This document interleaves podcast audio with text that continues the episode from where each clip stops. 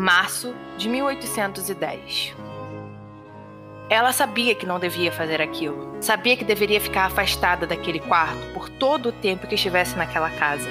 Mas seu coração gritava, sua preocupação a atormentava, e Prudence não conseguia fechar os olhos e dormir. Então, mesmo sabendo que aquilo ia contra todo o seu senso de prudência, Prude foi até o quarto de Robert. Ela abriu a porta com cuidado. Não queria acordá-lo e muito menos fazer barulho para o resto da casa escutá-la. Não havia ninguém ali, o que foi um grande alívio. Não saberia se explicar caso encontrasse alguém pelos corredores ou no quarto do conde. Estava tudo escuro, mas mesmo assim, Prudence conseguiu se aproximar da cama. Ela foi tateando, buscando lugares que não fizessem barulho ou que não estivessem perto de algo. E finalmente conseguiu se aproximar de Robert. O sono dele era pesado e ela se ajoelhou ali, bem ao lado dele. Apoiou os braços e o rosto na beirada da cama e velou pelo sono de Robert.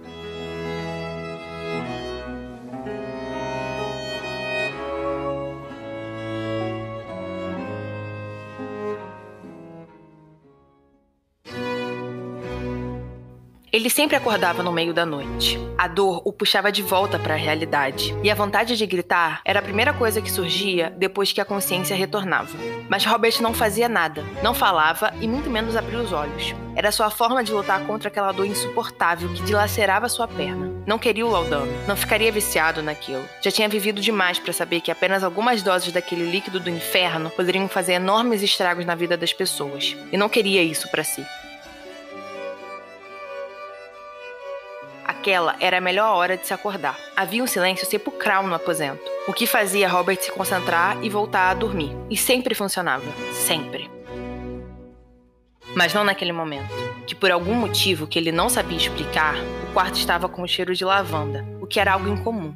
Robert resolveu abrir os olhos. Queria saber o que era aquilo em volta de si. Estava com sono e a dor não deixava pensar com muita lucidez. Podia muito bem estar dormindo, e era o que parecia.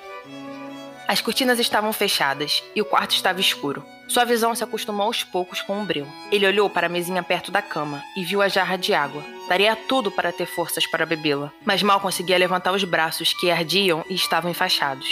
Robert não lembrava do acidente. Não importava o quanto tentasse buscar o momento da queda, nada fazia relembrar aquilo. O que, de certa forma, era algo mais sensato.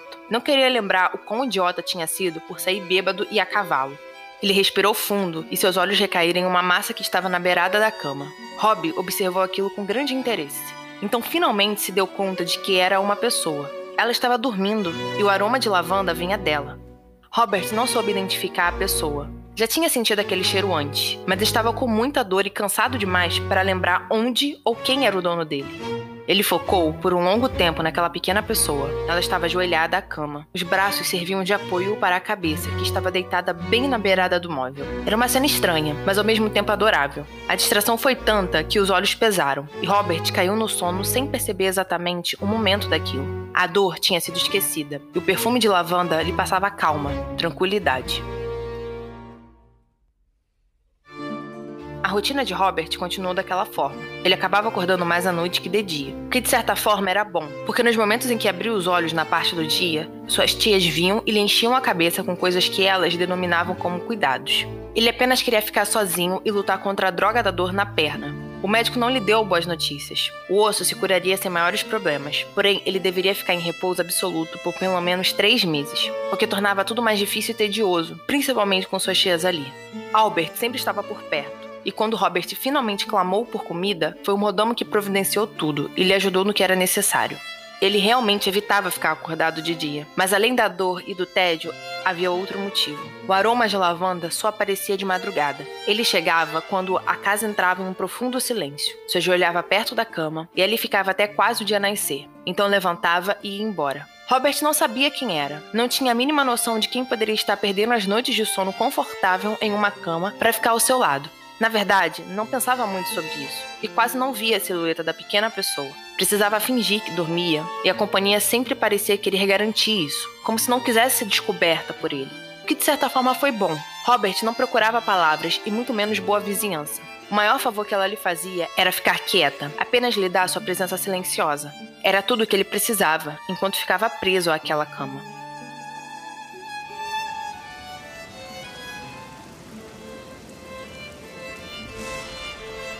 A chuva caía sem cessar. que já era tédio com o sol, piorava com as noites. Robert dormiu o dia todo, mas a noite trouxe a dor e a falta de sono. Ele também estava com sede, então não conseguia se concentrar em nada, apenas em alguma forma de tentar pegar a maldita jarra que ficava tão distante quanto a Escócia, e assim tomá-la. Robert respirou fundo e fechou os olhos. Não adiantava ficar olhando para o seu maior desejo, senão o teria. Ele escutou a porta abrir e fechar e sorriu. Seu companheiro de todas as madrugadas tinha chegado e dessa vez iria precisar da ajuda dele. Você! A pessoa parou no segundo seguinte em que escutou a voz de Robert e ele sorriu com isso. Preciso de sua ajuda. Ela continuou parada. Parecia tão paralisada que nem deveria estar respirando. Preciso que me dê um pouco de água. Ele esperou a notícia parecer ser assimilada, mas a companhia, que finalmente começou a se mover, parecia não saber o que fazer. Você não entendeu? Preciso de água. Me dê um pouco. Robert a escutou respirar fundo e finalmente a viu agir. A pessoa pegou a jarra e despejou uma grande quantidade de água no copo ao lado. Ela pareceu respirar fundo novamente e, por fim, começou a vir em sua direção. Ele observou tudo aquilo com grande curiosidade, até começar a distinguir a silhueta que estava vindo em sua direção. Aquilo era uma mulher. Por Deus, o que uma mulher estava fazendo em seu quarto de madrugada? Ele não queria nada com elas e ainda estava com a perna quebrada. Mas o breu já tinha saído da sua frente. E agora, com a proximidade, ele já estava começando a distinguir quem era. Prudence? Ela paralisou no segundo seguinte e olhou tão surpresa quanto. Robert não podia acreditar no que estava vendo. Só podia estar dormindo. O que você está fazendo aqui? Ela baixou os olhos e se aproximou mais. Vim ver se está tudo bem. Prude lhe deu o copo. Quer ajuda?